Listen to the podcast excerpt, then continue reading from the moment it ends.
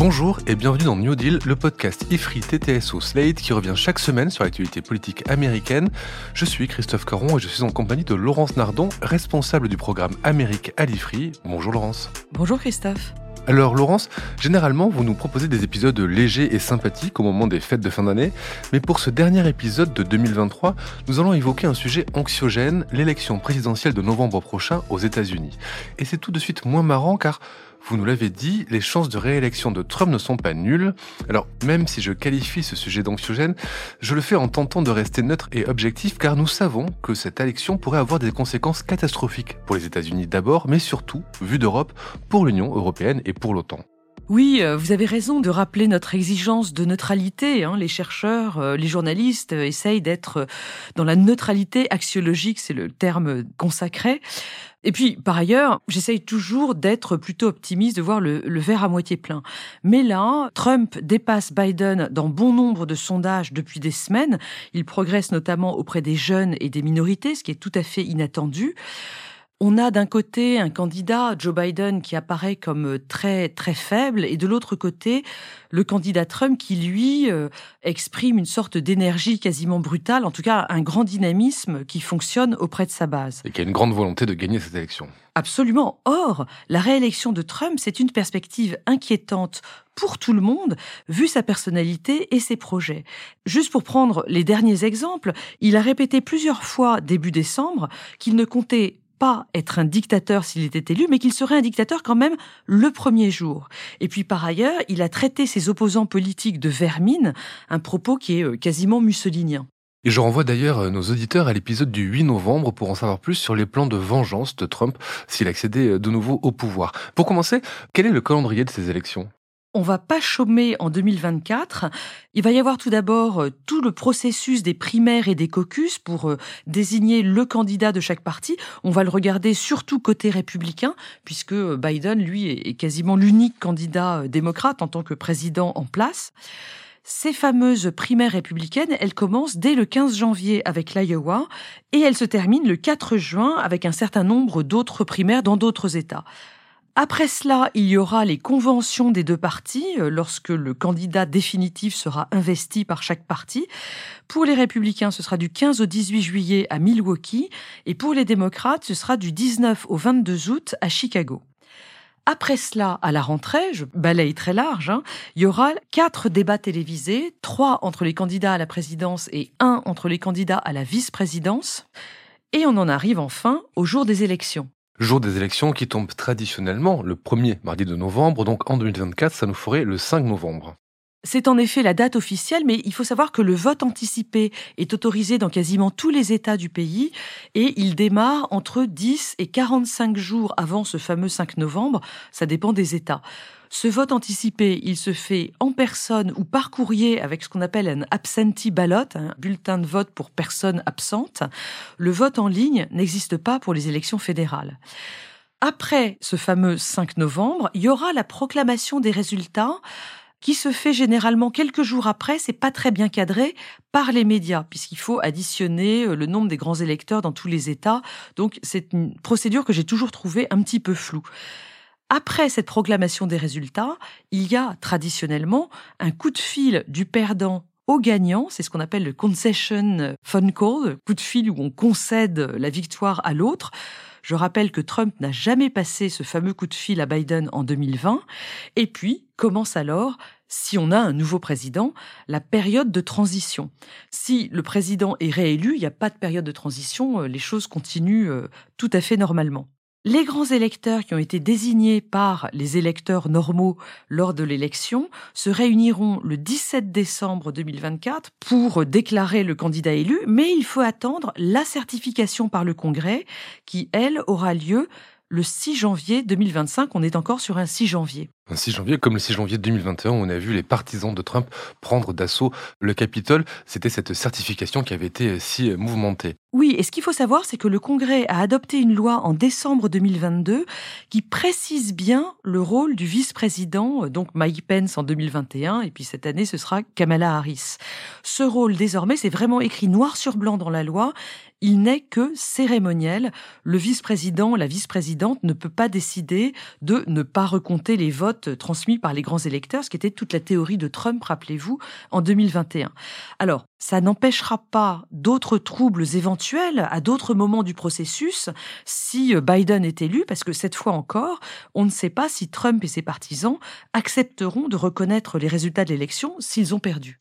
Alors merci hein, pour ce survol chronologique, ce planning de l'élection présidentielle américaine qui nous permet de mieux voir comment les choses vont se dérouler et surtout qui nous permet aussi de voir que bah, tout n'est pas joué. Il y a beaucoup de temps avant le 5 novembre. Il peut se passer beaucoup de choses et en politique française comme en politique américaine, souvent on peut avoir des surprises. Alors du coup, première question, est-ce que la primaire républicaine est déjà gagnée par Trump? Si on regarde les sondages nationaux sur les primaires républicaines, Trump a une avance vraiment énorme. Il est autour de 62% dans les derniers sondages que j'ai consultés. Ron DeSantis le suit de très loin avec 12% des intentions de vote des électeurs républicains. Nikki Haley est à 11. Je les cite pour la gloire. Il y a derrière elle Vivek Ramaswamy qui a 4% et Chris Christie qui a 3%. Mais c'est là qu'on peut essayer d'être un petit peu ouvert d'esprit.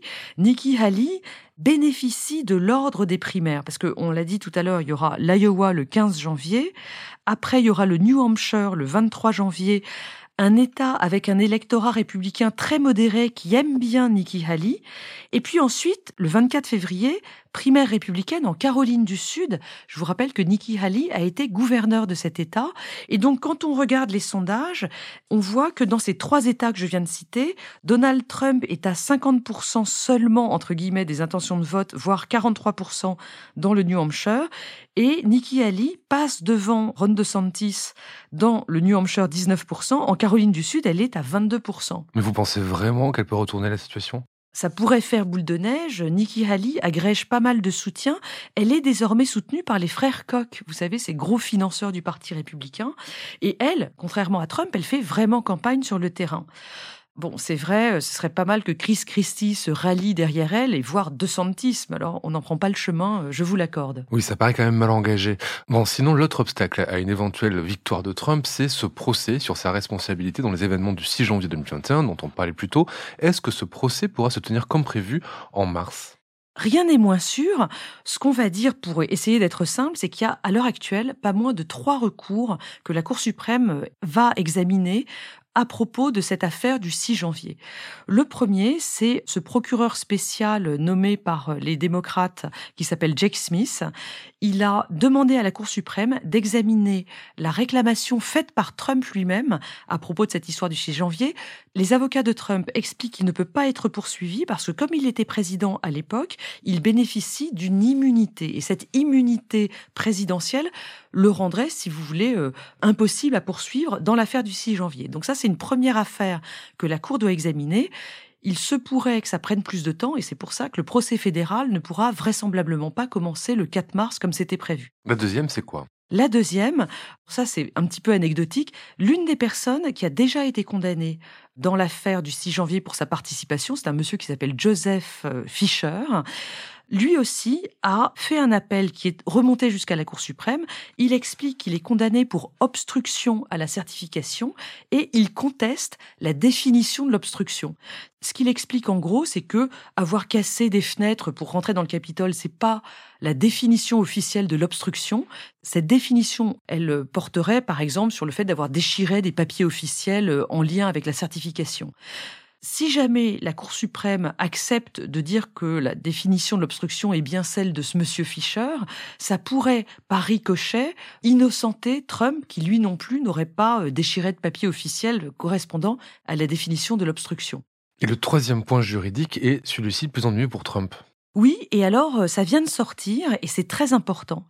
Vous vous souvenez, on a parlé plusieurs fois dans ce podcast du 14e amendement à la Constitution, celui qui explique qu'une personne avec euh, des responsabilités officielles qui se rend coupable de rébellion ou d'insurrection contre les États-Unis ne peut plus être éligible on avait expliqué que Jack Smith avait décidé de ne pas retenir cette charge-là dans son procès contre Trump. Ce qui se passe, c'est qu'un certain nombre de cours dans les États ont décidé, elles, d'explorer cette voie euh, juridique. Or, il y a quelques jours, la Cour suprême du Colorado a rendu une décision expliquant que, à ses yeux, Trump était devenu inéligible pour 2024 à cause de son appel à l'insurrection ou à la rébellion en 2021. Ce que ça veut dire concrètement pour l'instant, c'est que Trump ne peut plus être candidat dans le Colorado, ce qui n'est pas forcément très grave parce que c'est un État généralement démocrate, mais ça pourrait inspirer d'autres États. Les avocats de Trump ont donc prévu de faire appel et en réalité cette décision de la Cour suprême du Colorado est d'ores et déjà sur le bureau de la Cour suprême fédérale qui a dit qu'elle allait l'examiner probablement pour le 4 janvier. Et ça montre le poids des neuf juges de la Cour suprême dans le destin politique euh, américain. Alors, on va passer maintenant du côté Biden. Comment s'annonce la campagne 2024 côté démocrate? Ce qu'il faut dire, c'est que à l'heure actuelle, à Washington, les démocrates paniquent. Les médias conservateurs se moquent d'eux d'ailleurs en disant qu'ils sont dans une hystérie anti-Trump caractérisée. Est-ce qu'ils en font trop? Je suis quand même pas sûre, hein, parce que Biden semble quand même très fatigué pour faire campagne. Sa santé, un accident possible, rend vraiment tout absolument imprévisible dans les mois qui viennent. Il y a aussi l'affaire de son fils Hunter Biden. Les républicains de la Chambre ont entamé une enquête, un inquiry, pour voir s'il a vraiment abusé de son nom de famille pour faire des affaires, si son père est complice ou non de ses agissements. En réalité, il n'y a pas grand-chose derrière tout ça, mais les médias conservateurs, toujours eux, en font des tonnes. Un souci de plus pour un président déjà fatigué. Il n'y a rien à sauver dans la campagne de Biden il y a peut-être des choses qui pourraient s'arranger. Alors si on écoute les démocrates très optimistes, il y en a encore quelques-uns. Les électeurs pourraient d'une part se rendre compte petit à petit que l'économie va bien, que l'inflation a baissé, et donc ils pourraient cesser de blâmer euh, Biden pour l'état soi-disant catastrophique de l'économie, ce qui est quand même pas vrai du tout. Ça, c'est une première lueur d'espoir. Une deuxième, c'est que le changement de positionnement de l'administration Biden sur la guerre euh, entre Hamas et Israël est en train de se produire. On a vu l'administration appeler le gouvernement Netanyahou à plus de modération. Bon, c'est pas sûr qu'ils seront suivis, mais ce que ça peut faire côté États-Unis, ce serait ramener un certain nombre d'électeurs jeunes, d'électeurs des minorités à un vote euh, Biden. Et puis troisièmement, c'est l'avortement. On a vu dans les élections récentes à quel point la suppression de la garantie fédérale du droit à l'avortement était néfaste pour euh, les élus républicains dans les élections. Or, la Cour suprême est en train d'en rajouter une couche parce qu'elle va rendre une décision probablement en juin-juillet prochain sur une interdiction éventuelle de la pilule du lendemain. Et si la Cour suprême, très conservatrice, interdit cette pilule du lendemain, ben je pense que là aussi, ça pourrait rendre un immense service aux candidats démocrates, y compris au plus haut niveau, aux candidats à la présidence, Joe Biden. Et ça pourrait aussi rendre service à l'Europe, puisque je le disais en introduction, il y a une grande inquiétude du côté des capitales européennes, en particulier sur une conséquence précise d'une éventuelle élection de Trump, c'est l'éventuel retrait des États-Unis de l'OTAN. Est-ce que c'est quelque chose qu'on peut imaginer s'il revient à la Maison Blanche Eh bien là aussi, Christophe, il y a eu un développement récent euh, extrêmement important.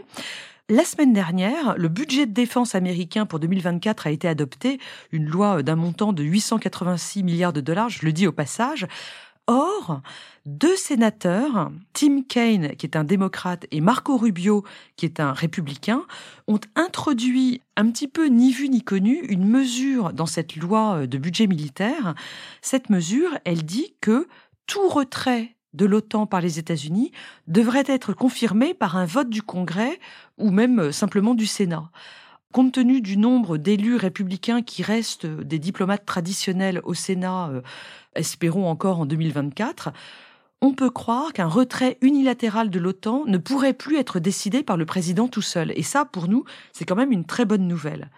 Ce qui me semble être le vrai risque pour nous, Européens, dans une réélection de Trump aujourd'hui, au-delà d'une négociation avec l'Ukraine très négative pour Volodymyr Zelensky, c'est le fait que Trump ne croit pas au projet de l'Union européenne, à la, souveraineté euh, de Bruxelles sur les États, et qu'il va, comme en 2016, essayer d'attirer les différents États de l'Union dans des négociations bilatérales. C'est ce qu'on appelle la bilatéralisation des relations, un piège dans lequel pourraient tomber les pays qui ont vraiment besoin des États-Unis pour leur défense, comme par exemple les pays baltes ou la Pologne. Et là, il faut vraiment rester groupé. C'est ce qu'on avait réussi à faire entre 2016 et 2020. Et puis il faut quand même se rappeler des propos de Trump sur l'Ukraine ou des relations qu'il a pu entretenir avec le Kremlin. Merci Laurence, je vous souhaite d'excellentes fêtes et on se retrouve en janvier pour un nouvel épisode de New Deal. Merci Christophe, joyeux Noël et à très bientôt. Retrouvez New Deal chaque semaine sur Slate Audio et toutes les plateformes de podcast.